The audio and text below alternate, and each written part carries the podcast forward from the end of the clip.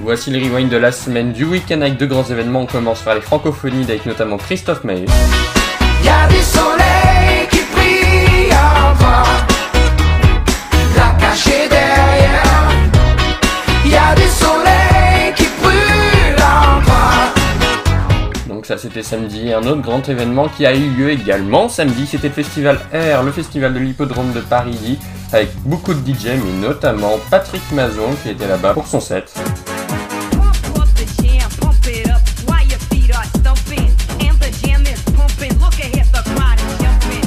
Pouvez regarder pour l'édition de l'an prochain, ce sera le festival R A I R E de l'hippodrome de Paris qui aura lieu sûrement pour une nouvelle édition.